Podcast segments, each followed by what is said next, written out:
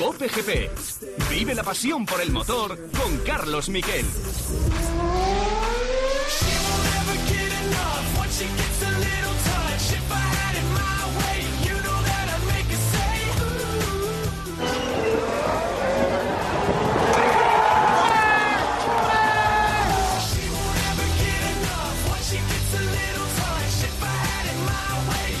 ¿Qué tal? Buenas tardes, bienvenidos a Cope GP. Esta es la pasión que queríamos volver a vivir, la pasión en las gradas de un circuito de Fórmula 1.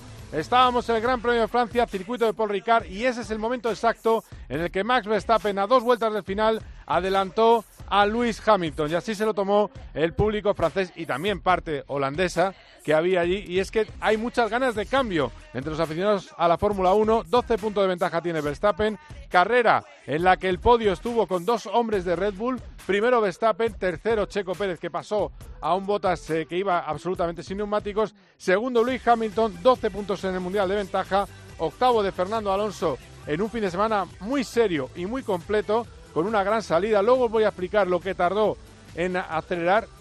Para los que no se enteren de nada, solo deciros que fue el piloto, a pesar de sus 39 años, el piloto con la reacción más rápida al semáforo y el que aceleró más rápido en la salida. Que es decir, que el talento sigue estando donde estaba. Está brillando y hasta Rob Brown en su columna, el director técnico de la Fórmula 1, lo ha reconocido.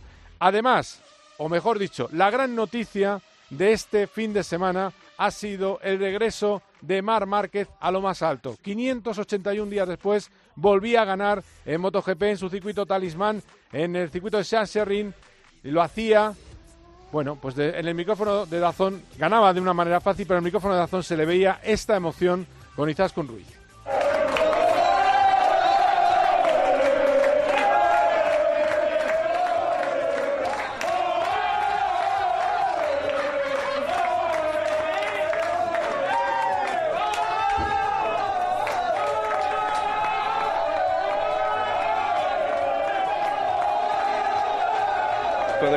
De meta lo hemos vuelto a hacer. Eso que nos llevamos, eh, disfrutamos esta victoria de momento. Sé que vendrá Holanda, que volveremos un poquito a nuestra realidad, que no es estar en la victoria. Espero que haya más momentos de estos en, eh, de aquí a final de temporada y poderlos aprovechar. Eh, quiero agradecer a todo el mundo, sobre todo a Honda, que me ha respetado muchísimo durante la, la lesión. Todos los doctores, empezando por, eh, por Mir, acabando por el equipo de Samuel Antuña, Ignacio Roger de Oña, Carlos del Fisio, que ha estado un año viviendo en casa todo mi equipo, que ellos saben quién son, eh, mi hermano, eh, lo hemos hecho juntos, no solo. Increíble, inenarrable, emocionante. Vamos a hablar mucho de eso, lo vamos a analizar con Borja González y vamos a escuchar todos los sonidos de esa carrera, de ese Gran Premio de Alemania. Y vamos primero para ello con los titulares de este Cope GP.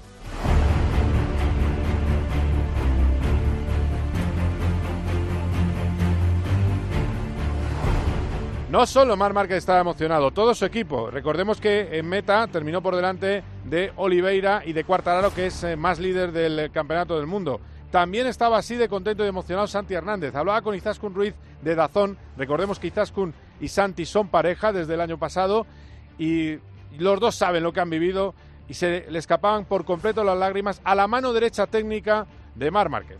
Tenía que ser en Sachsenring. Bueno, pues sí, eh, muy contentos, muy emocionados. Solo él sabe lo que estamos pasando y está siendo duro para nosotros. Me alegro mogollón por él. Enhorabuena. Gracias. Gracias. Además, no solo él, el padre de Mar Márquez, Emilio Zamora, su manager, y también el reconocimiento de su hermano, que sabe lo que ha sido la recuperación, Alex Márquez. Supongo que después de pasar cuatro operaciones, de un año en casa cerrado, eh, creo que todo el mundo necesita volver a pisar, no solo ganar, sino pisar el podio, eh, volver a sentirte competitivo. Y lo que más preocupado era un poco que no encontraba ese punto, ¿no? Eh, de encontrar el competitivo, ¿no? Muchas veces se tiraban en culpa cosas que después en Montmeló, pues ya vimos, ¿no? Que los problemas que teníamos y que, que había que trabajar también en la moto. Entonces, Está claro que se la merece más que nadie, eh, se la ha trabajado y por la mañana, desde primera hora, tenía clarísimo que si no ganaba estaría muy cerca. Y por supuesto, el líder del Mundial, el hombre que tiene muchas papeletas para ganar este año el título, que es Fabio Quartararo, homenajeaba así, en ese magnífico español que a mí me da mucha envidia que tienen los pilotos de MotoGP, sea de donde sea, el piloto francés homenajeaba así a Mar Márquez. Sí, sí, por supuesto, es lo, primero que, que he ido a hacer porque ya cuando fallas una carrera, no fallas, pero no estés aquí una carrera y vuelves, ya es duro. Un año. Eh, que no ha tenido operaciones muy fáciles, eh, todavía está recuperando, pues lleva casi un año y hacer lo que ha hecho hoy, sabiendo las dificultades de, de Honda, es, me quito la gorra porque realmente es, es de muy grandes y quiero felicitarle otra vez. En francés, quitar la gorra es chapó, por cierto, pero él ya está tan metido en el español que dice quitar la, la gorra que quitarse el sombrero, ¿no? Que diríamos en, en español. De la carrera de Fórmula 1, varios sonidos os traigo. Os he traído el momento del adelantamiento y os traigo la alegría de Fernando Alonso. Hablé con él después de la carrera. Está satisfecho de cómo están yendo las cosas. Antes ya me había contado los problemas que tiene. No se va a resolver el problema de la dirección asistida. El tacto es demasiado blando a mitad de curva y la geometría eh, lo impide. Hay que cambiar la geometría para el año que viene del tren delantero.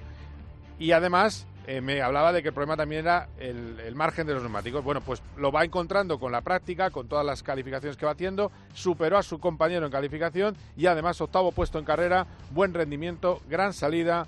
Este es Alonso. Sí, tenemos eh, estadísticas de todo el año y creo que somos el segundo o tercer mejor en, salidas y creo que hoy ha sido otra buena salida, ¿no? Y en la primera y segunda curva también agresivos y como digo, sin ese pequeño problema con el graining, hubiésemos estado quizás delante de Daniel al final, que, hubiese supuesto un sexto. Y bueno, sextos en Baku, octavos aquí, Q3 en, en las dos últimas carreras con muy diferentes circuitos, así que creo que me puedo ir contento ¿no? de cómo están yendo las cosas. Bueno, pues se va contento y además me decía, bueno, es que soy de los que más puntos ha sacado en estas dos carreras, con el sexto y el octavo, y es verdad, es el tercero que más puntos ha sacado en estas dos eh, carreras, porque han sido carreras en las que ha habido también muchos abandonos y mucha irregularidad, como la de Ferrari. Salía quinto Carlos Sainz, nos las prometíamos porque estaba a dos puestos del podio, pero el coche en carrera iba muy mal. También hubo un lío táctico con la primera parada. Eh, tuvieron muchos problemas de graining con los neumáticos un décimo en meta, Carlos Sainz sí, bastante mejor que el décimo sexto de su compañero eh, Charles Leclerc, pero finalmente no pudo acabar en los puntos. Carlos estaba muy enfadado con la carrera, aunque él no tenía ninguna culpa, y esto era lo que decía Andazón. No, por el lado de la estrategia yo creo que hoy no había mucho que hacer cuando tienes un ritmo tan malo y tanta degradación, tanto graining, tanto todo, no, no puedes hacer nada con la estrategia. Lo hemos inventado. ¿No sorprendió la primera parada? No, pero es que eh, Charles ha tenido que parar pronto porque se había quedado sin ruedas y nosotros, pues yo iba también muy justo de ruedas, pero sabía que la parada en la vuelta 13, por mucho que te haga Charles el undercut, al final no llegas. Y la otra alegría, porque ganó desde el quinto puesto Márquez, ganó Honda también con Red Bull y ganó en Estados Unidos Alex Palou, segundo triunfo del año, más líder en el campeonato. Le vino muy bien el abandono final del hombre que estaba liderando la prueba pero él cree que podía haber tenido un intento de adelantamiento.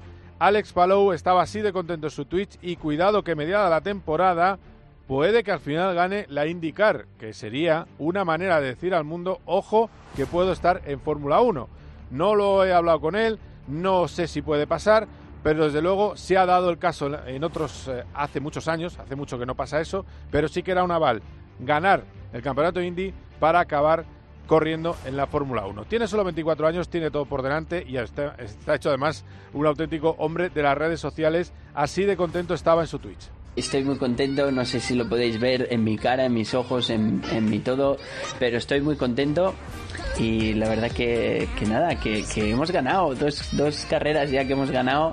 Ayer estuvo, estuvo guapa la carrera, ayer estuvo guapa, sí que es verdad que fue mala suerte por Joseph, pero bueno, estábamos ahí, quién sabe. Me habría, yo creo que habríamos tenido una oportunidad. Haberlo pasado o no, eso ya es muy difícil. La verdad que ayer, cuando vi que Márquez había ganado saliendo quinto, dije, ole, salgo quinto, ganamos y ya está. Pero la verdad que no salió todo bien ayer. Bueno, pues ahí lo tenéis. Nos salió todo bien ayer. Joseph Newgarden era el piloto que tuvo ese problema en eh, final en Roto América, que es una pista maravillosa. es la pista más bonita de todo el campeonato Indy, con excepción del monumento que son las 500 millas de Indianapolis. Enseguida vamos a, analizar todo lo que pasó, también la victoria de Pedro Acosta, eh, la caída en motos de Raúl Fernández, lo que puede pasar en Asen, porque vuelve a haber motor este fin de semana, habrá carrera en Asen en MotoGP, habrá carrera de Fórmula 1 en Estiria, hablamos enseguida con Borja González, después vamos a eh, tener eh, las notas del profesor Meri, como, como siempre, dando las claves de, la prueba, una tertulia de Fórmula 1 y para terminar entrevistaremos a Marta García, que debuta este próximo fin de semana en las W Series que coincidirán durante ocho pruebas con el Mundial de Fórmula 1. Quedaos aquí, esto es Cope GP. Cope GP, vive la pasión por el motor con Carlos Miquel. Paco González, Pepe Domingo Castaño y Manolo Lama lo dan todo. ¡Vamos! ¡Despega y vuela! En el deporte. ¡Qué chutazo con la pierna izquierda! En el entretenimiento. Yo cocino una ensaladita, bueno, de vez en cuando. Las sardinas en lata, las hago. ¿Cómo te queda? En la información. Enseguida la última hora de los gordos de la primera división, pero... Paco González, Pepe Domingo Castaño y Manolo Lama. Tiempo de juego. El número uno del deporte. My first kiss went a little like this. Cope GP. You know that I'd make a say. You know I know how to make them stop and stare as I zone out. The club ain't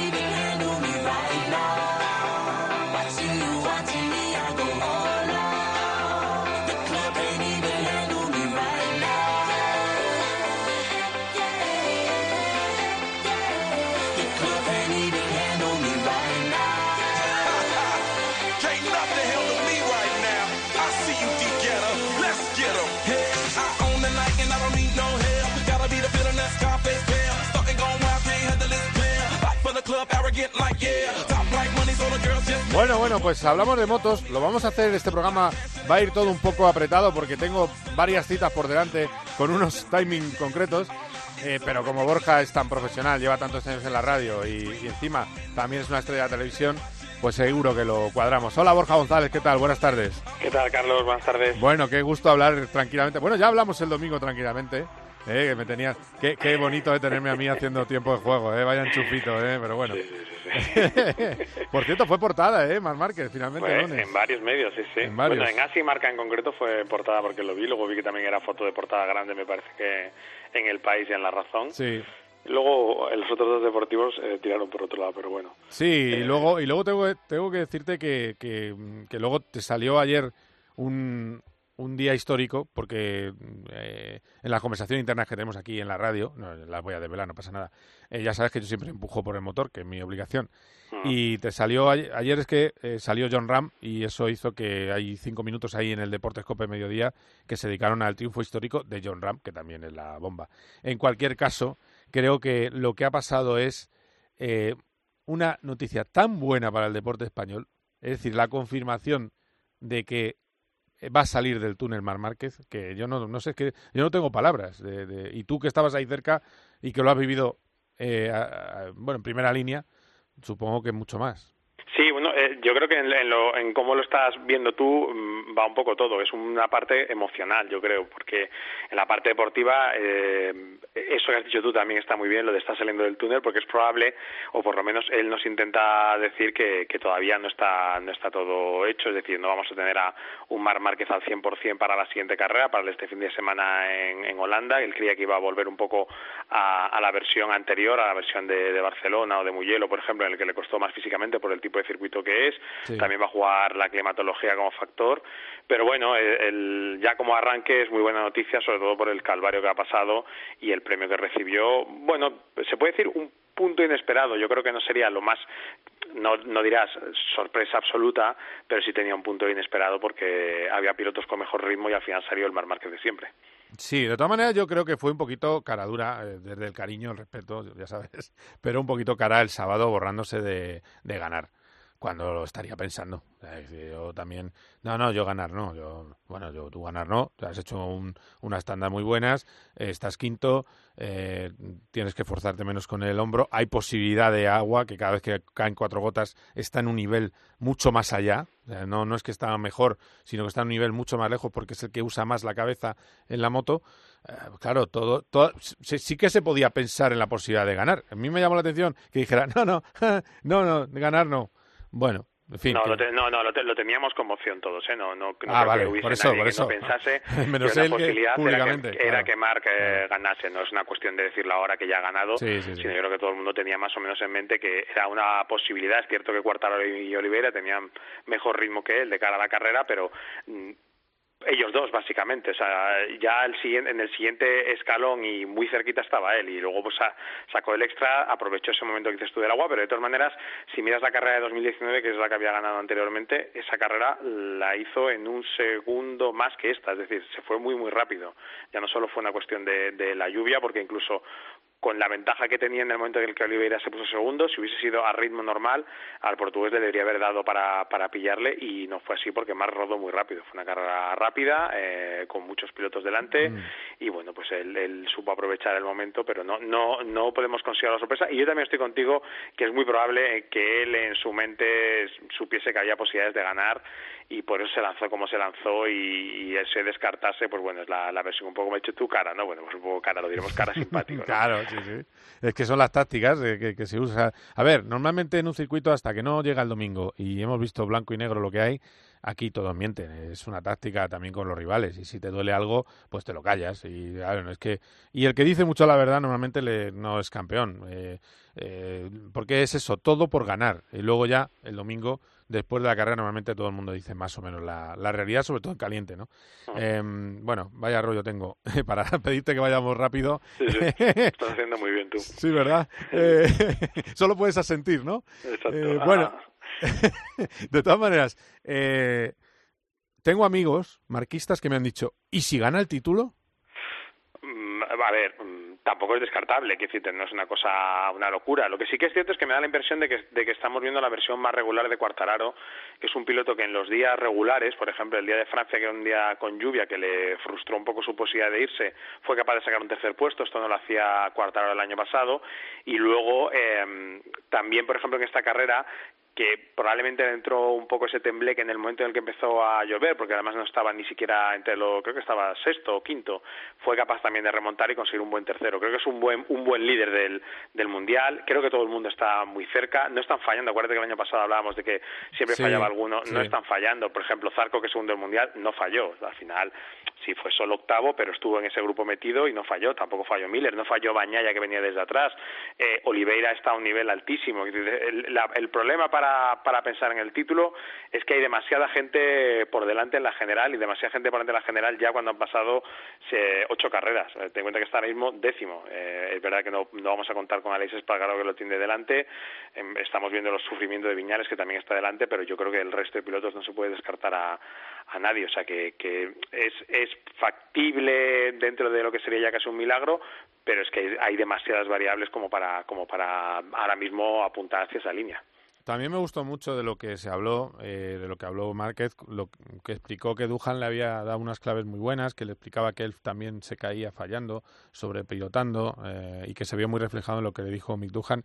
Eh, y, y- también eh, yo creo que él, él ha necesitado todo tipo de ayudas y también ayuda mm, para ordenar mentalmente el trabajo de ir de, de tu mente, tener todavía lo de antes y tu cuerpo no, no acabar de darlo. Y eso es así. Y luego eh, no sé, al final es un poco, o sea, Márquez podemos decir que ahora mismo está en el polo contrario de donde está Viñales, porque Viñales está en una crisis que, Sí, tremenda. Sí, es un agujero que, en el, que ahora da la impresión un poco de que, de que él mismo ha acabado el agujero, eh, porque Quartararo con la misma moto lo está haciendo muy bien. Es verdad que el otro día, por ejemplo, el penúltimo de la carrera, que tampoco se dijo demasiado, eh, el penúltimo porque el último fue Maverick, fue Morbidelli. Morbidelli es subcampeón del mundo. Eh, quiere decir que algo, algo también pasa, algo no interpretan bien en Yamaha, no interpreta bien él.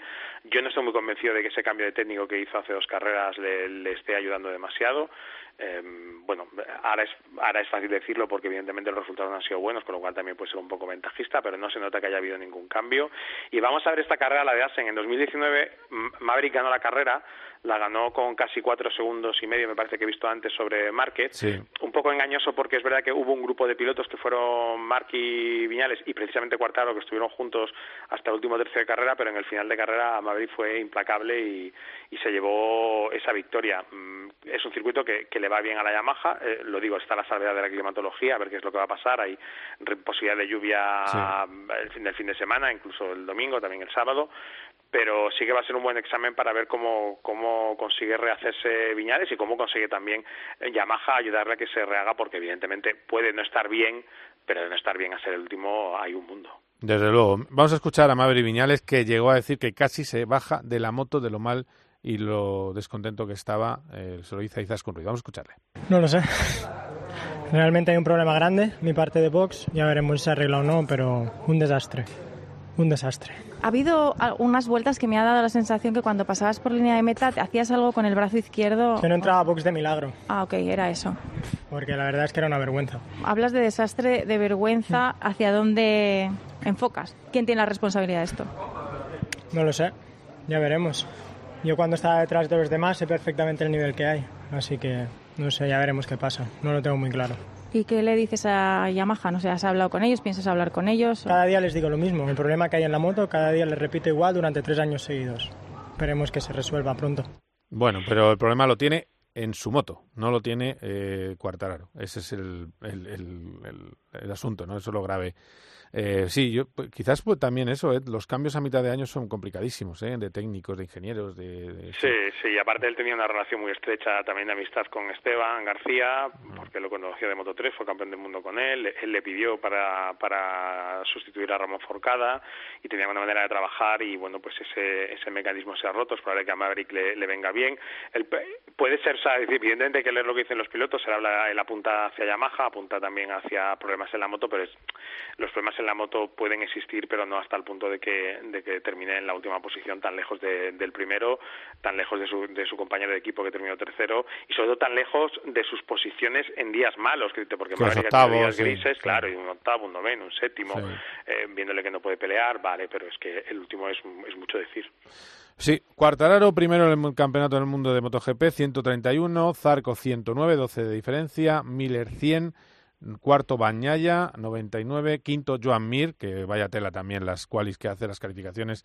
Eh, ya él mismo ha reconocido que tiene que mejorar porque terminó noveno la carrera. Sexto, Viñales. Séptimo, Oliveira. Binder, Espargaró. Y como decías tú, décimo, Márquez. Vamos a la catedral con ese clima eh, eh, extraño. Y toca hablar del tiburón de Mazarrón. Esa persona que, con la que tanto quiero hablar y tan esquivo se me resulta. Bueno, pues él habló eh, después de la carrera, victoria, salía al 13, pero esta vez sí remató a final de, carrera. Siguió consejos de Jack Miller, ha reconocido, y esto era lo que contaba nada más eh, bajarse de la moto. Creo que hoy Suzuki y Foya eran muy fuertes. Pero bueno, eh, iba pensando toda la carrera más en el final de carrera porque las dos últimas carreras las he perdido en la última vuelta, entonces no, no me lo podía permitir otra vez. Creo que ha sido la carrera más difícil de todo el año, pero sin duda la victoria que mejor sabe. Llevo dos carreras marcando mi objetivo y no han salido ninguno y encima de todo no he galgado en el podio, entonces prefiero seguir disfrutando y ya que venga lo que tenga que venir. Bueno, pues eh, carrera a carrera, ese es el discurso del líder del Mundial, que además tiene la burrada de 55 puntos de ventaja sobre Sergio García.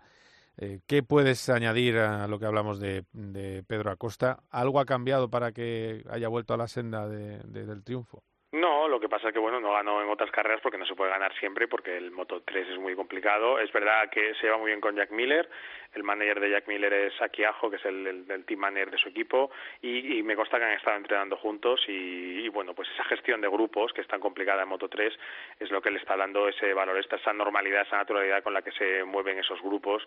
Y es verdad lo que ha dicho él, su victoria más importante yo creo que es la mejor de todas porque es la que viene, digamos, después de su momento de, eh, vamos a poner 10 comillas, crisis, porque un tío que era séptimo octavo, eso no es ninguna crisis, y menos en Moto 3 que estás pegado al primero, pero su momento en el que él no pudo pelear por ganar o sus fallos en última vuelta, y luego también viene de, que probablemente hizo el mejor viernes, con lo cual quiere decir que debió cambiar alguna cosa en, ese trabajo, le salió mejor ese, ese arranque de Gran Premio mm, en un piloto que está todavía aprendiendo. Lo, bueno que, que tiene para él tal y como está el Mundial, ahora mismo ya da la impresión de que solo él lo podría perder porque tampoco da la sensación de que haya un rival por detrás que le pueda hacer sombra, que quizás el más, el segundo de la general Sergio García es el que está en mejor mm, forma en este momento, el que mejor está desenvolviendo, pero todavía no pudo conseguir un buen resultado. Es verdad que no fue culpa suya, fue más culpa de, de una acción de Jeremy Alcoba que le relegó de la posibilidad de pelear por el podio y bueno, pues eh, eso pesa muchísimo ahora en, en la general, así que yo creo que bueno, pues tiene el, tiene un, ahora viene Asen a ver qué tal se le da y luego va a tener un verano muy tranquilo para un piloto que también la verdad es que transmite mucha tranquilidad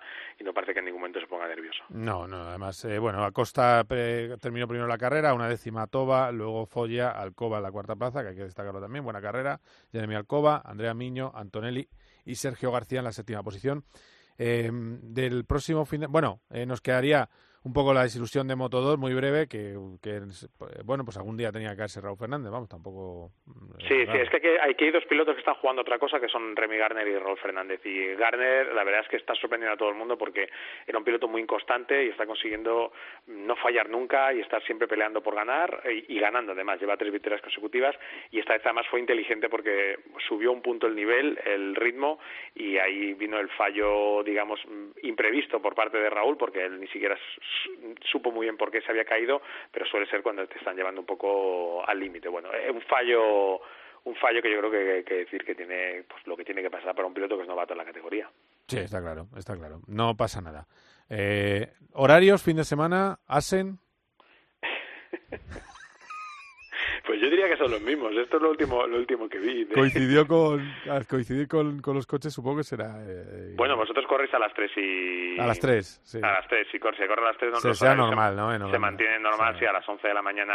12 y 20. Pero espérate, te lo voy a decir porque Venga, lo tengo aquí delante y así no hacemos aquí. El 11, sí, 12 y 20 y 2. Y yo cuando veo que, que Fórmula 1 es en un sitio normal con horario normal, ya lo descuento, pero sí, ahí tendremos esas tres carreras y luego ya pues un parón de un mes completo hasta que se reinicie el mundial y pues todo el mundo tendrá para el que esté físicamente recuperándose o todavía en ese trabajo como Mar para para seguir fortaleciéndose, el que tenga un poco el cortocircuito pues para relajar la cabeza y, y nosotros para no tener que hacer más PCRs. Es verdad, tú. Bueno, sí, no, es verdad, es verdad. Me decían... hoy, me hecho, hoy, hoy, me he hecho otra, ¿eh? Sí, ¿no? Venga, vamos. Yo me tengo que hacer para el, el, la pero, semana que Pero viene. va, va, por países, ¿eh? A, ahora que voy a, Países Bajos, ahí me, me, piden que entre con PCR, pero todavía en Alemania puedo entrar directamente con vacunación, o sea que ah, vale. irá cambiando. Me imagino yo ya que cuando lleguemos a Austria en agosto ya será diferente, ya podremos viajar con cierta normalidad. Porque me... además en Austria hay público completo en las dos carreras. Qué fuerte, ¿eh? Sí, sí. Eh, no, no, en la segunda de Fórmula 1 estará, estará todo el público. Ya, yo he abierto con el sonido del público festejando el adelantamiento de Verstappen. Es que es tan bonito escuchar el audio bueno, de nuevo. Hay 20, hay, creo que son 20.000 los que hay este fin de semana en el Gran Premio de Países Bajos. Eh, Holanda, di, di Holanda, por favor. No, es que no es Holanda. Es que es Holanda. Es que, no, no es Holanda. Que, eso es, que es que no, es que es Holanda. Gran tú, busca, Holanda. tú busca Países Bajos y busca cuál es la región y la región donde se disputa la carrera Nada. no es Holanda. Lo diga, lo diga quien lo Pero diga. es que resulta que tú hablas con uno de Países Bajos y me dice, le dices, ¿eres país bajense? Y dice, no, soy, soy holandés. Pues porque será de Holanda. No, porque es de Holanda. Es, es, el país se llama Holanda el, y el, el otro se llama Bélgica. Netherlands. Sí, sí, Netherlands. Netherlands quiere decir Países Bajos. Que sí, que sí, pero que es que además hay una tendencia ahora mismo, eh, ya te digo yo, que llamarle Holanda. Pero bueno, no pasa nada. Para tocar las narices. Sí, sí, sí, no, porque es que Pedro Martín empezó en esta radio. Pedro Martín empezó ya hace más de. Mucho tiempo. Mucho y, tiempo. Y, ¿sabes qué me ha dicho y Pedro estoy, Martín? Y estoy en su carro. Ahora no, que ahora se ha bajado, ¿o qué? No, que no, que ahora que todo el mundo llama Países Bajos le gusta Holanda. Que, o sea, que fíjate tú el, el tema. Entonces ya sabemos por qué lo decía en aquel momento. bueno, vale, perfecto. Que tendremos el Gran Premio eh, allí, en el norte, en, en Asen, en la catedral. En Asen, Venga, gracias, Venga, Borja. Eh, estamos, estamos en contacto. Iván, chao, chao, chao. Quedaos ahí que hablamos enseguida de Fórmula 1. Cope GP. Vive la pasión por el motor con Carlos Miquel. You know tenemos un protagonista y además es que va a gustar el protagonista. Es José Bordalás, el entrenador del Valencia. Hola, mister. Hola, Juanma Castaño saca a sus invitados cosas que no le cuentan a nadie. La plantilla de la próxima temporada del Valencia va a ser muy distinta a la que hemos visto este año. Muy, Habrá muy algunos distinta. cambios, obviamente. Este año el club no va a regalar ningún jugador. ¿Cuál es el objetivo del, del Valencia de El Bordalás? objetivo es intentar ilusionar a la gente, a la afición y bueno, que la gente salga orgullosa ¿no? de Mestalla. De lunes a viernes, de once y media de la noche a una y media de la madrugada, el partidazo de Cope, el número uno del deporte.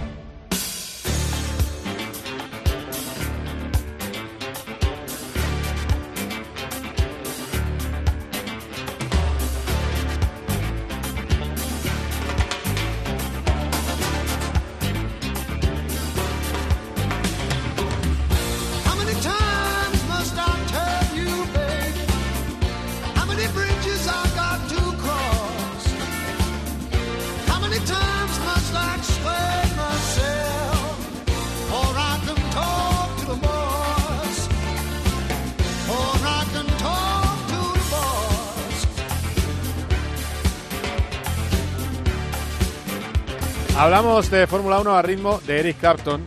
Eh, Manu Torralba es el hombre que me estaba produciendo, el chaval que me estaba produciendo. No sé si conocía este temazo. Sí lo conocía, eso es bueno. Es un auténtico temazo y no sé si lo conoce nuestro invitado y también ciclista, participante en el Campeonato de España de Ciclismo este pasado fin de semana. Roberto Meri, ¿qué tal? ¿Cómo estás? Hola, ¿cómo estamos? ¿Qué tal? ¿Es- ¿Conocías esta- este temazo de Eric Clapton o no? No, no lo conocía, no. Vale, vale, ya No, no me lo había puesto. imaginaba. Me, pi- Tú eres me un poco pilla, me, me pilla joven. Sí, pero tu padre a lo mejor sí le suena, fíjate. Eh, ¿Sí? Sí, porque A mí es, me ha es- pillado joven. es- es un temazo. Eh, ya, pero bueno, es, eh, dura para siempre. Súbele un poco, compi.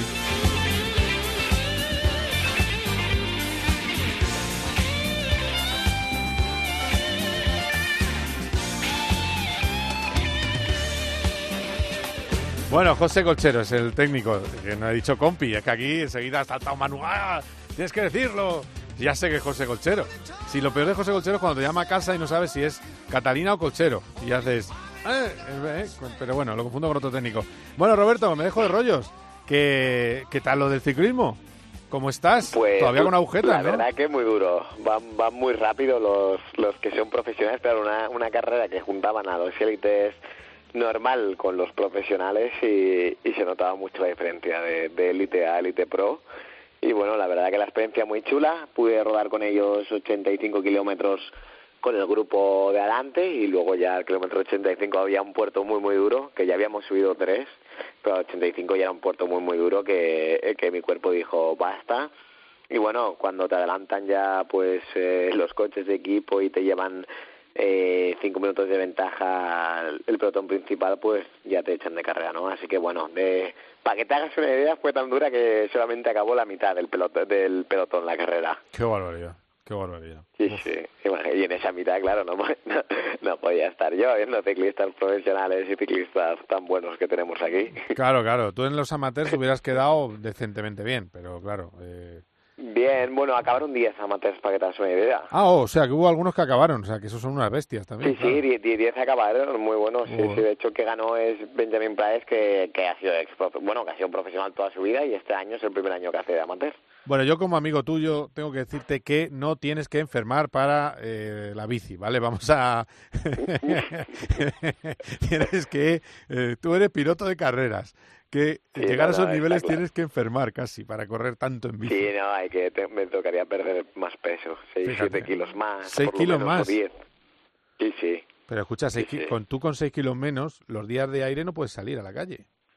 Si no, ya, no, ya estás... No, que va, que va, que va. Ya estás, si ya estás fuera de tu, ya estás por debajo de tu peso normal de toda la vida, de la F3 y tal. pues- Claro, pero ya, ya sabéis tú que a mí me va bien para correr las 24 horas de Le Mans que no hay peso Sí. mínimo del piloto, pues claro, cuanto menos peses mejor. Oye, pues este... que Dime, dime. También perdona. es el motivo de hacer lo de la bici, que me Es- ayuda a perder peso. Está claro, está claro. Eh, ¿Estás dispuesto a que la gente escuche tus notas, ese momento que de subidón del programa habitual? ¿O ¿Estás listo? Tú, tú imagínate si fui rápido, que hice la carrera de bici, bueno, no la hice entera, ¿eh? pero hice bastante, vi el Gran Premio de Francia, eh, ¿Todo? nada, me dio tiempo a todo. Me subí al karting de mi amigo Adrián Vallés ahí en Teulada, nada, fue un domingo interesante. No, no, desde luego, desde luego. Bueno, pues vamos ya con las eh, notas del profesor Roberto Meri.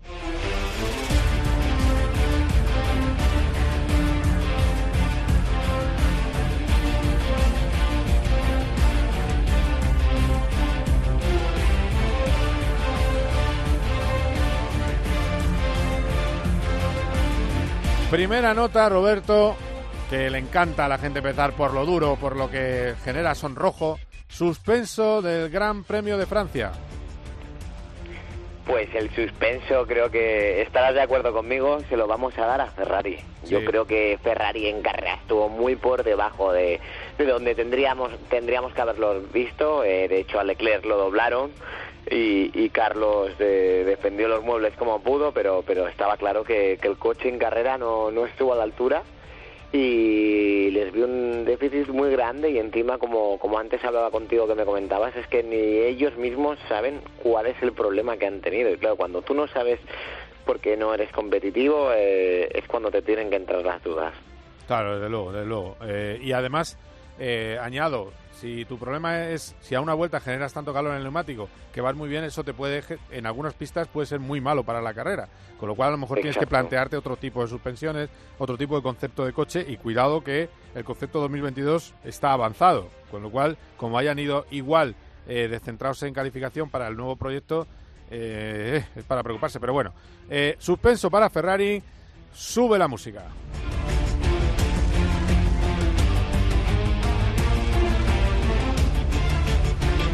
El aprobado no da tanto morbo, pero hay que darlo. Aprobado de Roberto Meri. Va, yo creo que, que el aprobado este fin de semana se lo vamos a dar a Pierre Gasly, ¿no? Que creo que hizo Sí, un buen fin de semana, un fin de semana muy sí. correcto. Sí. Y está haciendo una gran temporada, incluso a lo mejor se merecería más que un aprobado, ¿no? Pero bueno, eh, hay que dárselo a alguien y creo que Gasly es la persona que se lo damos este fin de semana.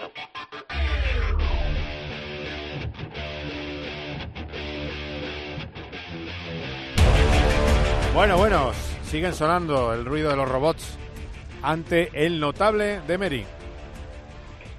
Bueno, pues el notable lo tengo bastante reñido. Se lo daría a un equipo y a un piloto. Venga, el vale. equipo creo que es McLaren, porque McLaren fueron los que mejor lo hicieron eh, respecto a sus mayores rivales. Eh, hizo una carrera muy sólida Lando Norris y Daniel Ricciardo. Le vemos que cada vez parece ser que está más adaptado al coche y es capaz de sacar mejor rendimiento. Pero también, por otro lado, creo que hemos visto a un Fernando que, que está volviendo a ser el Fernando que nosotros conocíamos de siempre, ¿no? Hizo una gran carrera, hizo una buena quali y, y se le vio todo el fin de semana delante de su compañero de equipo claramente. Y creo que ese Fernando que conocemos va a volver, acabará volviendo, a mí no, me, no tengo ninguna duda de ello. Y creo que, que hizo un gran fin de semana en Francia y estoy seguro de que va a ir a mejor durante la temporada. Mira, te voy a dar un dato eh, a lo que dices. Eh, tengo los tiempos que tardaron el 0 a 100 y el 0 a 200 en la salida. 0 a 100, primero, Alonso 2,1. Leclerc, Giovinacci, Raikkonen, Stroll, Hamilton, Sainz. Esos son los siete más rápidos. El más lento Sunoda. Se marcó tres segundos, que te metan nueve décimas. Es que has patinado como un campeón. Y No, no, sí, sí, de embrague pronto. Claro. Y luego, 0 a 200, también el más rápido, Alonso, 4,4 segundos. Segundo, Hamilton, 4,7. Tercero, Giovinacci, 4,7. Cuarto, Latifi, Raikkonen, Stroll, Leclerc, Ricciardo, Bottas, Sainz. Esto, como piloto, es que el tiempo de reacción me parece que está bien, el del piloto del que hablamos, si estás tan arriba. Hombre, claro, claro que sí, que está bien. Y luego también es importante cuando un coche, yo siempre quería un coche que traccione bien, siempre ha sido un coche rápido y, o sea, se junta el tiempo de reacción y la, y la tracción que te puede dar ese coche. Así que esto quiere decir que, que Alpine está yendo por el buen camino, ¿eh? Bueno, pues venga, tomamos nota. Sube la música. Y de lo bueno a lo mejor. ¿Quién es eh, el sobresaliente del fin de semana? Bueno, pues el sobresaliente, como, como nos podemos esperar, se lo damos a Max Verstappen y a Red Bull. Creo que haciendo la pole, ganando la carrera, metiendo a Checo tercero con la misma estrategia que los Mercedes, han demostrado que están ahí, que realmente tenemos un buen mundial por delante y, y que la lucha va a ser muy emocionante y esto, esto nos viene bien a nosotros como espectadores porque nos gusta que esté reñida esta Fórmula 1, que no pase como los últimos años que era un dominio de Mercedes y así que bueno, eh, la verdad que, que hicieron un buen trabajo con Paul Ricard y ya, sabes tú que Paul Ricard es un circuito importante y en el que el coche es importante que te funcione bien.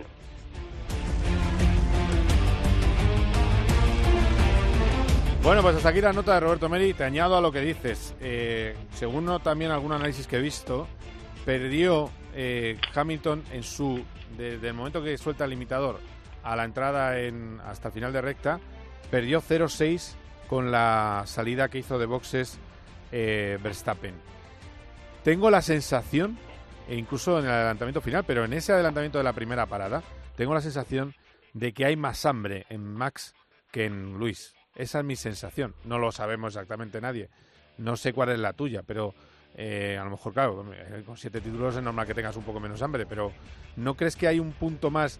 ¿Tú viste cómo le planta el coche? Se lo tira encima. Cuando llega al final de recta y el otro viene de, de boxes, le tira el coche encima diciendo, bueno, pues allá tú, ¿sabes? Es- y eso es hambre.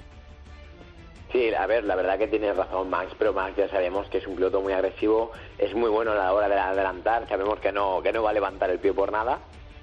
Y lo que yo también creo es que Hamilton no, no quiere arriesgarse a que Max Verstappen le pase por fuera, porque es que es claramente al final de carrera cuando la, la adelanta Max Verstappen que Hamilton eh, no se cierra del todo, o sea, se cierra un poquito, pero realmente se tendría que haber cerrado más.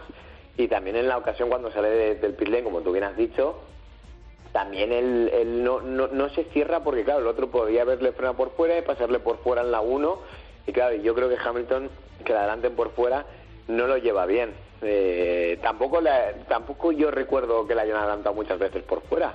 No. Así que yo creo que es un poco eso, ¿no? Que no quiere, digamos, que un piloto le pase por fuera. Sí, sí. Bueno, pues ahí. Yo recuerdo una colada en Austria, en Australia, frenando al lado de Fernando Alonso, que venía por fuera Alonso y se fue y se fue a, a Sydney frenando eh, Luis Hamilton para que no le pasaran por fuera. Eso es verdad. Mira, yo no me había fijado en ese detalle, pero ahora que lo dices. Bueno, pues hasta aquí las notas eh, del profesor Roberto Meri. Eh, Esto, yo perdona, eh, pero eso pasa eh, con pilotos. Yo, yo, yo cuando veo que tal, eh, prefiero que me pasen por dentro que que me hagan un por fuera, que digo, uy, un por fuera no. no, no me hables que todavía estoy viendo la- el golpe que le diste a, a Dani Juncadella en Valencia porque intentó pasarte por fuera, sí. Eh, No, no, pero que ese fui yo el que le intenté pasar por fuera y me tiró el tío. Ah, era al revés, es verdad, verdad, verdad. Fue el Era que al te revés, era al sí, sí. revés. Pero No, que ya le pase alguna, ya le pase alguna que otra a Dani por fuera y, y ya creo que dijo, "Eh, ya está bien. Estuvo muy bien también el duelo del principio de Leclerc y, y- y Alonso, eh, que le mete un interior tremendo, frenando muy, muy tarde, Fernando, pero luego el exterior en la, en la chicane es de órdago que le hace Leclerc, que en combatividad es mucho mejor que en ritmo, es una de sus... Y en explosividad el sábado es mucho mejor que en ritmo, es... es, eh, eh, en fin, que estamos viendo cosas bonitas en la Fórmula 1. Eh, Roberto, ¿cuándo vuelves a correr? Eh, la segunda semana de julio, creo que cae el, el 8 de julio, eh, 8, 9 y 10 en, en Monza, eh, con las LMS. Pues las eh, las europeas Le Mans Series. Ahí estaremos y ya preparando esas 24 horas de, de Le Mans. Gracias, De Le Roberto. Mans, que se- será la siguiente, a vosotros. Que te, te dejo descansar, ¿eh? que tenías el día muy liado. Así que gracias por no todo. te preocupes, que para, para estar aquí con vosotros, lo que haga falta, ya lo sabes tú. Muy bien, un abrazo. Un abrazo. My first kiss went a little like this. Cope GP. You know that I'd make a say.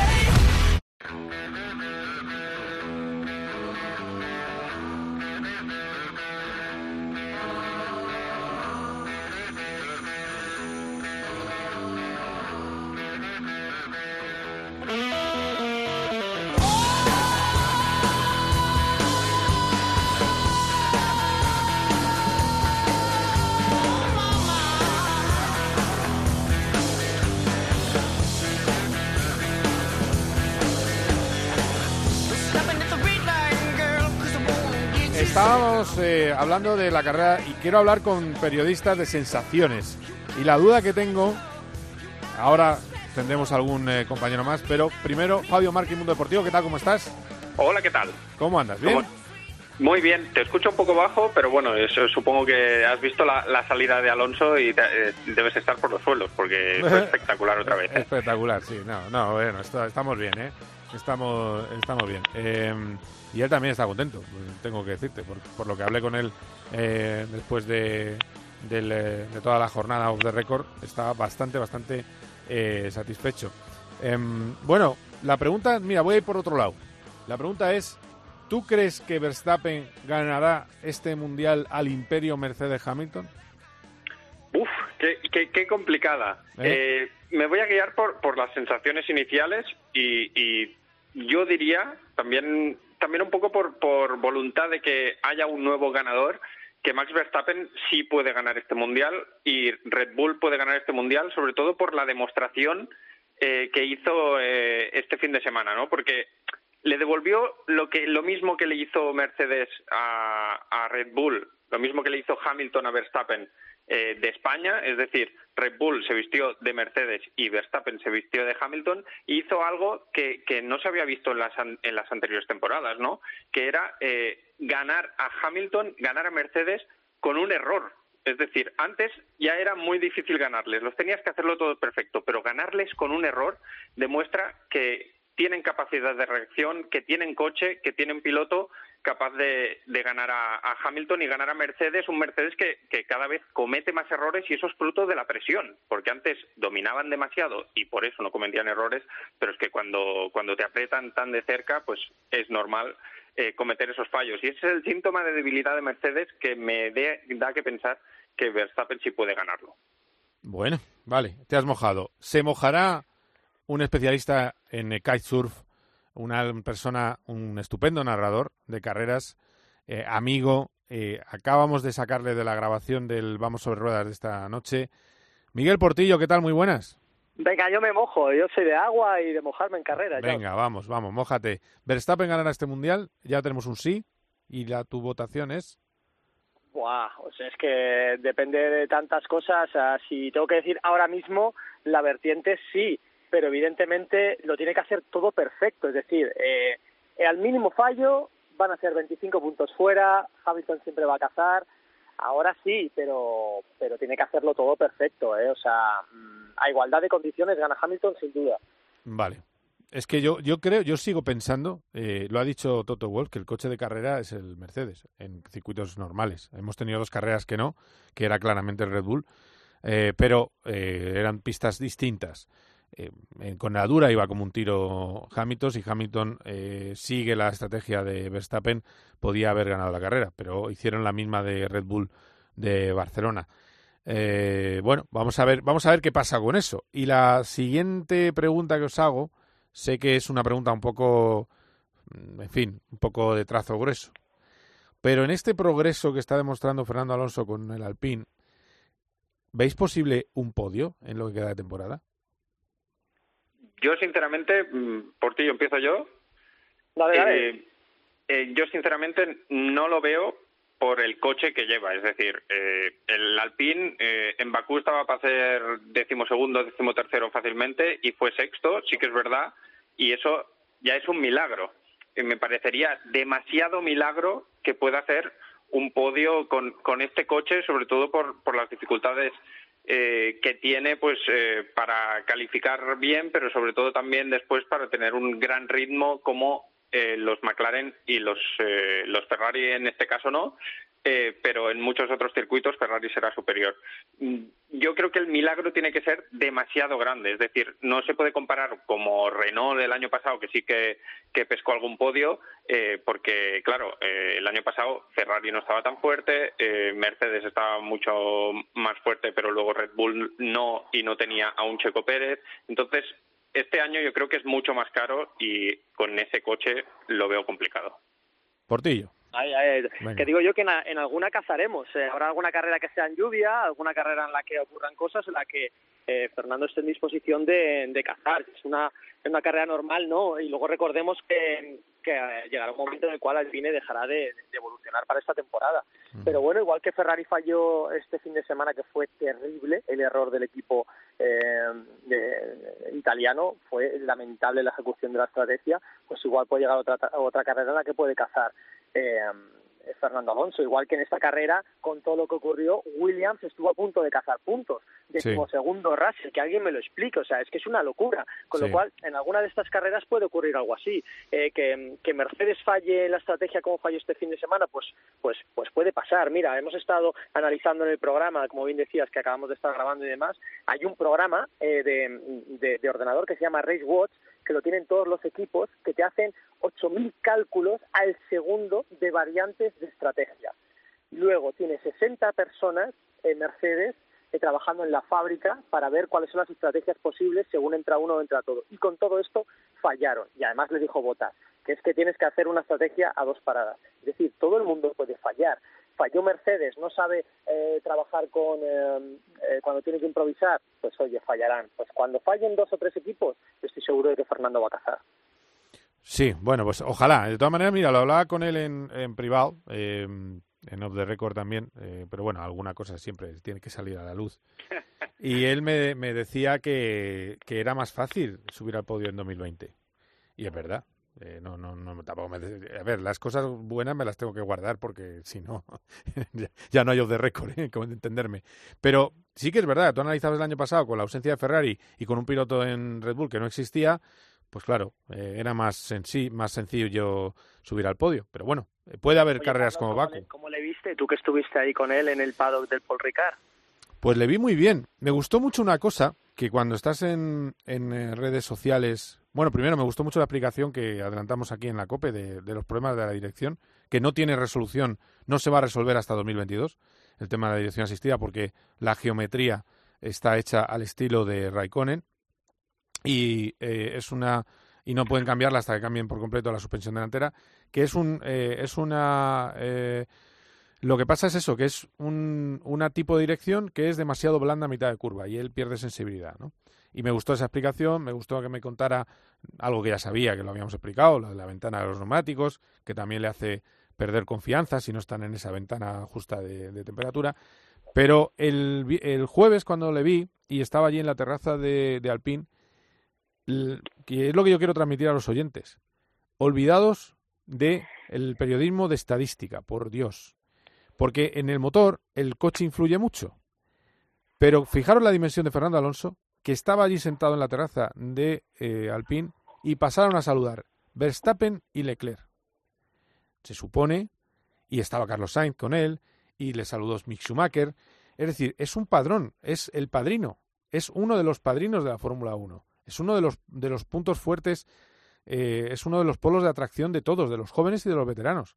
Y no lo ves con Vettel, y no lo ves con Hamilton, que está en su castillo, eh, arriba del castillo, teándolo todo y se asoma menos. Pero fue a asomarse y el respeto con el que le tratan es la demostración de que es una estrella mundial del automovilismo. Vuelva a ganar o no vuelva a ganar, que es que llegarán y cuando nos dirán, pues oye que no es de que, no, de que sí, pero como está en un coche que da lo que da, pero el respeto no lo ha perdido. Y a mí eso es lo que me gustó. Y luego sí, yo le vi, le vi muy contento. No sé si ha sido muy largo para, para una conexión. mucho más. Sí, eh, claro, porque no, hay, no hay presión tampoco. ¿eh? Exacto, y está, eh, ya se le vio muy humilde en el inicio de temporada, sigue con esa humildad, sigue trabajando al máximo. Dice que el viernes se fue a las, a las 10 de la noche del paddock porque está trabajando. Dijo, aquí estamos todos en el mismo barco, porque él tiene muy claro que, que esta temporada es para para llegar a su mejor nivel de pilotaje para prepararse para el próximo año a ver si Alpine da con la tecla. Y esa, esa mentalidad, ese querer mejorar él, aunque sabe que, que no, no ganará, pues a lo mejor en otros años anteriores, sin haber tenido experiencias por la Fórmula 1, pues se desesperaba por no poder tener un coche ganador. Ahora es, tiene un proyecto y, y esto es el inicio del proyecto. Yo creo que ahora vamos a ver en estos cuatro circuitos que llegan de aquí al parón veraniego la prueba de fuego. O sea, vienen dos Austrias, que son circuitos eh, con curva de media y, y, alguna alta velocidad. El de Silverstone a contar, eh, que es una barbaridad igual, eh, con, mucha velocidad alta en, las curvas, y luego Hungría, también un circuito muy revirado. Si lo hace bien en estas cuatro carreras, entonces sí que creemos en un estado de forma muy alto de, Fernando Alonso para la segunda mitad de temporada. Y, creemos que lo vamos a ver, pero por eso está tan interesante, ¿no? Y por eso todo el mundo quiere ver pilotar a Fernando Alonso, eh, porque como tú has dicho, tienen el respeto de los pilotos y, es muy bienvenido de vuelta a Fórmula 1. Cuando volvieron otros campeones, pues pasaba Villeneuve por ahí, pues, pues muy bien. Enhorabuena, sí enhorabuena. pues ya está. Eh, Michael Schumacher sí que tenía ese atractivo, pero tenía un coche que no era ganador y bueno, pues, pero eh, es verdad, ¿no? Que, que llama atención a todas las generaciones, Fernando. Sí, sí, y, en fin, pero eso para, para, pero sigue habiendo en redes gente que le va que despotrica contra él, pero bueno, no pasa nada, genera pasiones para a favor y, y en contra, eso, eso es así, y a ver si algún día, y algún día también habrá que reconocer lo que hace, lo que ha hecho fuera de la Fórmula 1 y lo que va a seguir haciendo fuera de la Fórmula 1, que eso también forma parte del bagaje de un piloto eh, completo. Eh, pero bueno, que escuchar, si ya los tres somos muy de Fernando Alonso, o sea que no os voy a explicar nada. Pero precisamente lo somos porque nos gustan las carreras. Es decir, es que a mí me gusta Hamilton, me gusta Verstappen como pilotos y me gusta Fernando Alonso, claro que sí. Y a lo mejor me gusta menos un piloto excelso los sábados como Vettel. Eh, se va a incorporar a las dos preguntas claves que he hecho y vamos a ser ya breve, vamos a terminar. José Mari Rubio, hola José Mari, ¿qué tal? ¿Cómo estás? Buenas tardes, muy bien. Pues nada. Esperando ya a ver qué nos depara Austria, cuéntame. No, nada, dos preguntas que tengo para ti. Estaban aquí Portillo, bueno, hablábamos de respetar a alguien, pues sí, lo que te respetamos a ti también. ¿Eh? Pero bueno, eh, estamos eh, eh, hablando... También te digo, el otro día me dijo un compañero, un compañero me dijo, uy, qué, qué bien, Carlos, hay que ver lo que te escuchaba mi padre. Y la verdad, me lo tomé regulín, tengo que deciros. Pero bueno. Yo me eh, lo hubiese tomado fatal, pero bueno. me hubiese dicho, ¿qué? ¿Hablando de Fange o de quién hablaba? Pero bueno, eh, las dos preguntas son, primera, ¿ganará Verstappen este mundial? Para mí sí. Otro, joder. Do- 2-1, vamos, que ha ganado... Bueno, pero sigue, sigue, explica, explica por qué. A ver, para mí yo creo que sí. En primer lugar, a, Mercedes, en cuanto le vayan apretando, mm, se le van a ver las costuras como se le están viendo. Y tienen a Pérez, que siempre está por ahí alrededor, que está cumpliendo muy bien y yo creo que todavía va a cumplir mucho mejor su cometido. Ya se ha, se ha habituado ya al coche y al equipo, que según me cuentan no es todo oro lo que reluce, pero yo creo que va a tener un gran ayudante que, que sabe que está de segundo y bueno puede ganar eh, cuando como le pasó en, en Bakú pero sabe que es segundo y lo tiene asumido ha fichado por eso y va a ser de gran ayuda a Verstappen y yo creo que entre los dos pueden hacer mejor equipo y Honda ahora tiene un motor bueno y Red Bull ya sabemos lo que da de sí y la pelea que tienen de críticas, alerones, etcétera, etcétera, etcétera, yo creo que Red Bull está desestabilizando también un poco a Mercedes y entre todos pues eh, van a evitar un, un nuevo título de Hamilton. Que Bueno. a mí me daría mucha pena que Schumacher perdiera perdiera su pues eso, por lo menos que, que no le pase, le ha empatado, pero que se queden así. Que se queda así la cosa. ¿Qué decía Marky? Que no te entendía. Perdona, Marchi. Yo, O alguien ha no dicho... la o era, o era O sea, Miguel. que le están volviendo loco porque fijaos Sí. cuánto tiempo hace que, que, que Red Bull no tiene una posibilidad de hacer dos estrategias distintas con un segundo piloto fuerte, Albon desaparecido, Gasly desaparecido, Kvyat que te voy a contar y ahora resulta que te haces un, un piloto, una estrategia a una parada metiéndole el coche a botas, el otro a dos paradas yendo líder. Bueno, si es que lo están volviendo loco y Mercedes no está eh, acostumbrado a esto, con lo cual que no sea todo oro lo que reluce para Checo Pérez, claro, te tienes que ocupar o, acoplar un equipo nuevo, pero cuando le pasa eh, Verstappen en pista y le da las gracias, la radio de, Pérez, eso es la clave del trabajo en equipo. Le dice, vamos a por él. O sea, déjate de que le toque pasar en pista, de que me ha doblado Verstappen, que le toque dejar pasar, me da igual. Vamos a por él. Y por eso Red Bull va por Hamilton. No es Verstappen a por Hamilton, Red Bull, los dos a por él. Sí, es lo que decía yo un poco en el marca, que, es Verstappen Team, pero que se lo ha ganado Verstappen también. Eh, y que además Checo está haciendo lo que tiene que hacer para renovar, que es segundo piloto y mi- mientras voy rascando resultados, ¿eh? que es que, que a lo tonto podio va, ¿eh? victoria viene y, y ahí lo tenéis. Eh, y la otra pregunta, José Mari, em, a ver, ¿veremos un podio de Alonso este año? Es que está más complicado, ya lo sé. ¿Eh? A ver, eh, categóricamente no. Ahora, mm, pueden suceder aquellas cosas que, que, a veces suceden, que se chocan siete y, vas y, agarras un podio por ahí. Pero un podio, mm, vamos, pues eso, unas circunstancias muy extrañas sí, pero mm, pues no. Vamos, que, que a- de normal no. Bueno, pues el veredicto del Sanedrín de hoy es Verstappen campeón y podio no, pero hay un 2-1 en las dos cosas, con lo cual, bueno, pues hay diversidad de... Y podio Alonso no, hay diversidad de opiniones. José Mari, que ha sido un placer, que hemos tenido un problema de comunicación, pero al final ha sentado, que el otro día dijiste, hola, ¿qué tal? Sí, bueno, sí, pues... yo, yo creo que me, que me boicotean, me estropean la siesta y luego para nada. bueno, para nada, no, que has estado hablando con los amigos, joder, está bien. Ah, bueno, eso sí. bueno, Bueno, con el con el productor más tiempo que con los amigos, pero bueno. muy bien, bueno, Mari, grande. Venga, muchas gracias, José Mari. un ¿eh? Abrazo a todos. Un abrazo fuerte. Hasta luego. Eh, a ver, eh, que gracias Porti, gracias Marqui. A ver si tenemos una gran carrera este fin de semana en Estiria. Oye, a ver, a ver, porque la primera en Austria del año pasado fue con tres safety car, creo, Sí. y fue una locura que ganó Botas. Eh, a ver, a ver si tenemos eh, sorpresa o también la máxima emoción, porque en Paul Ricard no esperábamos nada, sinceramente yo no esperaba nada y fue fue emocionante por el duelo de estrategias, ¿no? Está muy bonito. Vamos a tener un bonito fin de semana por delante. Igual llega lluvia. El sábado puede más que el domingo con la clasificación. Oye, luego también corren las chicas que, que, que debutan. Yo tengo ganas de verlas, tengo curiosidad. Vaya pie, vaya pie me has dado, ¿eh? Vaya, ¿Qué chicas compiten? A ver, ¿qué chicas W compiten? Series. Claro, y de españolas digo, Belén García, Belén García, Nerea Martí. García y Nerea Martí. Eso es, Nerea Martí. Vale, pues enseguida tendremos al teléfono y vamos a hablar con Marta García. Porque es que por ti no había hablado contigo, pero lo hemos apañado muy bien. Así que Estamos en la misma conexión. Qué Eh. bonito es hablar de carreras y de debatir. viva las carreras. Un abrazo, bueno, chicos. venga, cuidaros. Un abrazo. Un abrazo, gracias. Chao, chao. Cope GP. You know that I'd make a save.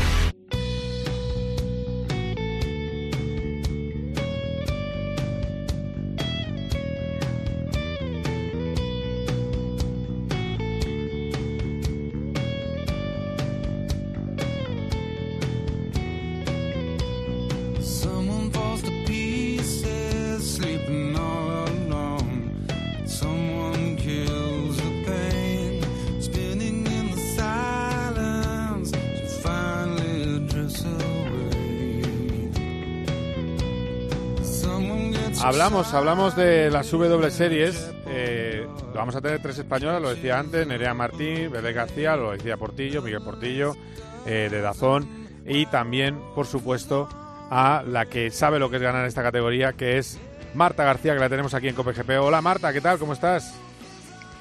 Hola, ¿qué tal? Muy bien, aquí estamos, de camino a Austria. Ahí, de camino a Viena, te pillamos en el aeropuerto de Suiza. Eh, aeropuerto de Ginebra estarás, supongo, ¿no? ¿O cuál es? ¿O No, estoy en Zúrich. Zúrich. Estoy en. Zúrich. Vale, en la parte alemana de Suiza. Eh, a ver, ¿qué ilusiones tienes o qué ganas, ¿no? De, de- de poder correr después de ese parón tan largo, ¿eh? Que, que debes estar, vamos, como los toros antes de salir. O sea, Pues sí, sí, sí, la verdad es que sí, o sea, hace ya un montón que no, que no compito. Sí que es verdad que hemos hecho, bueno, hice un día de test, ¿no? En Paul Ricard hace un mes y medio, dos, y luego los test colectivos en Anglesey, en Gales, hace poco más de un mes. Pero claro, competir, competir, eh, lo que es la competición ya hace mucho, o sea, hace ya dos años eh, que no que no compito y nada, con muchas ganas porque empezamos ya la semana, bueno, esta semana, el Sí, viernes sí. eh, y nada, eh, a ver cómo, cómo se da porque el circuito tampoco lo conozco, es un circuito totalmente nuevo para mí, bueno, todos los de la temporada, Anda. pero bueno, con muchísimas ganas de empezar ya. Hombre, de luego. Eh, además, eh, estaba, bueno, de, respecto a horarios y dónde ver, eh, se puede ver en Teledeporte, ¿no? Por lo que tengo entendido. Eh, ¿Y cuán- qué horarios Sí, tenéis de, de carrera? Eh, eh, ¿Cómo va a ser el fin de semana vuestro? Pues mira, tenemos el viernes eh, una, un entreno de media hora y luego tenemos otra crono de media, una, una crono ya de media hora, o sea, pasamos de un entreno de media hora solamente a ya la crono de media hora. Sí. Y luego al día siguiente, que es el sábado, eh, tenemos la carrera por la tarde, me parece como a las 5 de la tarde hora española, eh, tenemos la carrera que es media hora.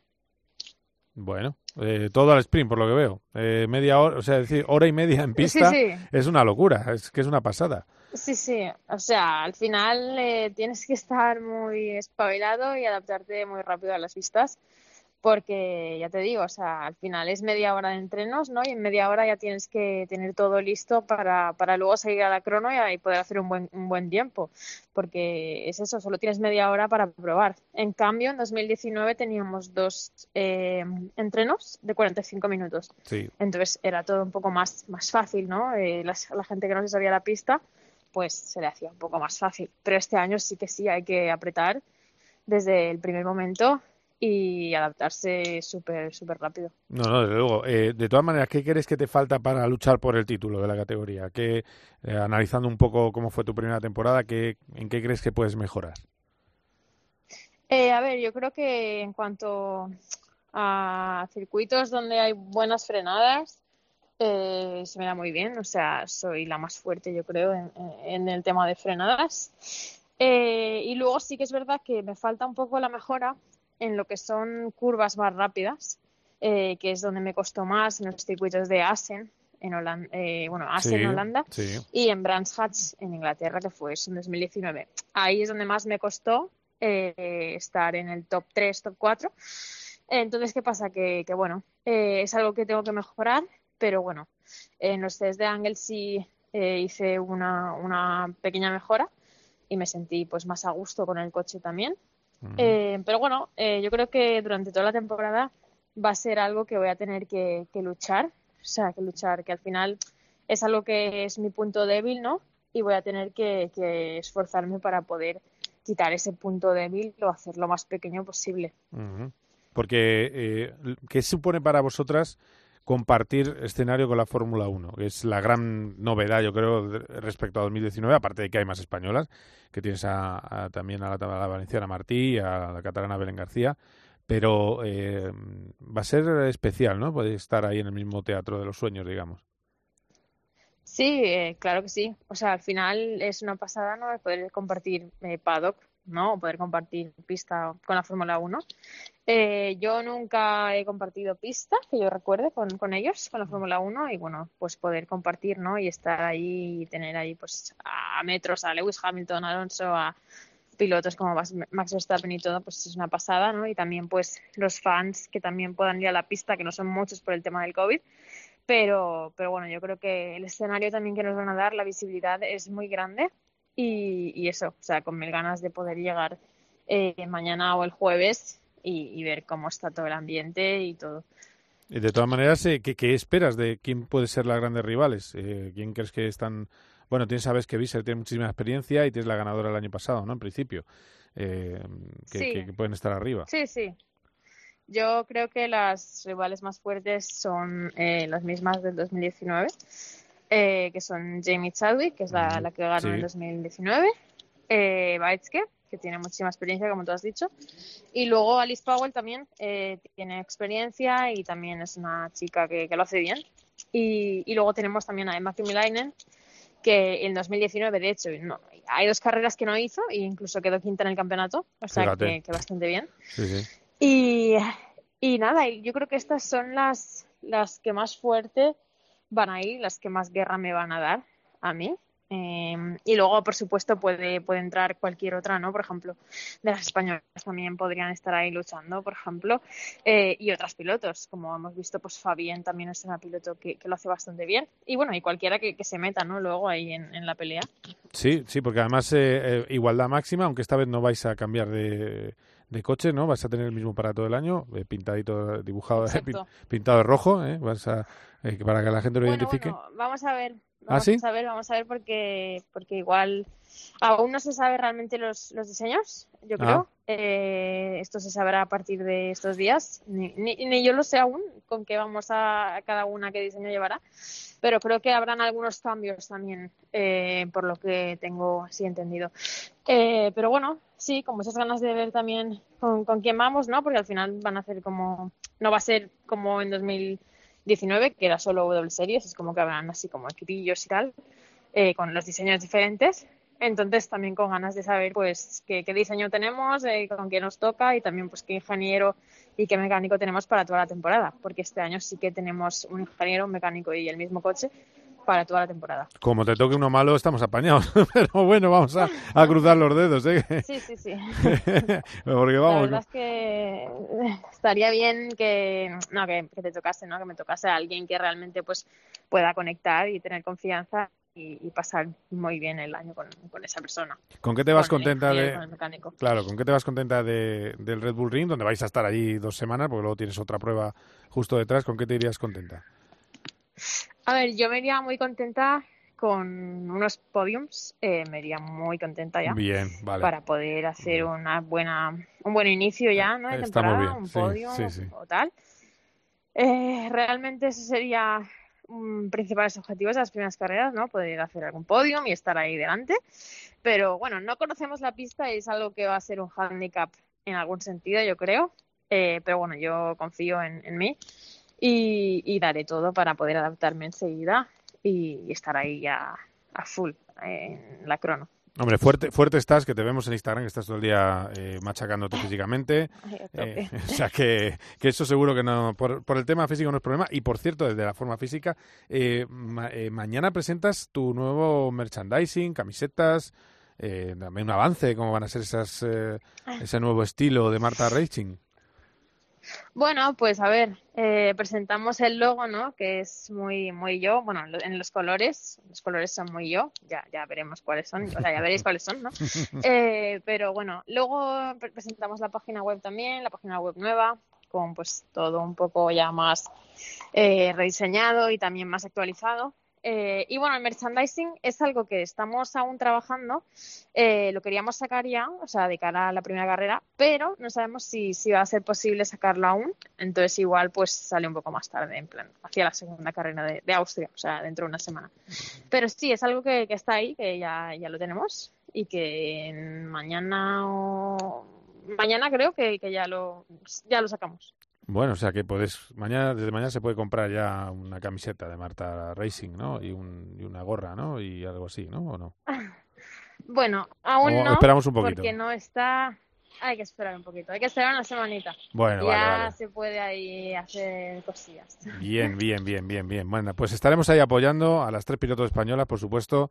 Mucha suerte, Marta, ¿eh? que ya sabes que te seguimos hace mucho tiempo. Te hemos pillado hasta estudiando exámenes, o sea que esto ya, eh, en fin. Ostras, verdad. ¿Te acuerdas de aquello? ¿eh? ¿Qué, qué- qué tiempos tan Sí, duros? sí, de historia, ¿no? ¿Era? De historia. Estabas, Ostras. estabas con la página de Franco, Pues me no acuerdo. hace. Sí, sí, pues hace tiempo. Sí, sí, sí, sí. pues eso, que, que mucho ánimo y mucha suerte, ¿eh? que hablamos. Cuídate mucho. Muchísimas gracias. Venga, chao. Gracias, un abrazo. Chao, chao.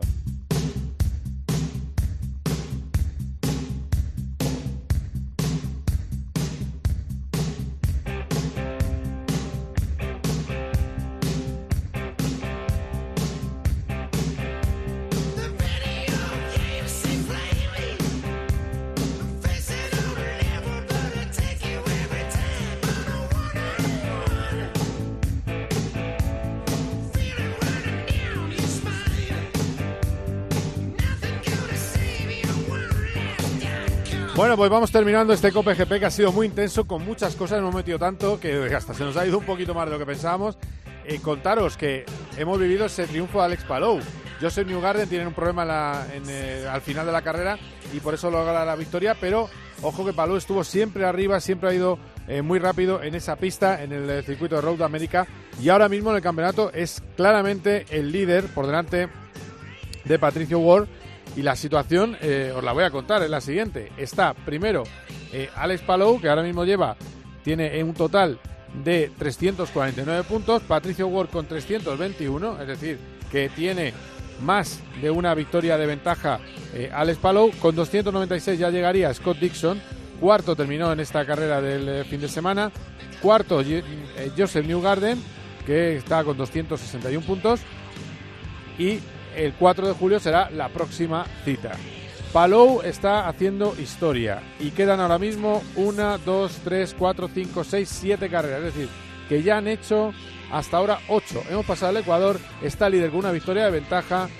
Ojo que no haga historia, siendo el primer español que gane la IndyCar. Y ojo que no acabe llamándole alguien de la Fórmula 1. Ha sido un auténtico placer. Hasta aquí, Cope GP. Habrá más el domingo, retransmisión, carrera de Fórmula 1, Gran Premio de Estiria. Aquí a las 3 de la tarde con el equipazo del que estoy tan orgulloso. Ha sido un placer. Adiós.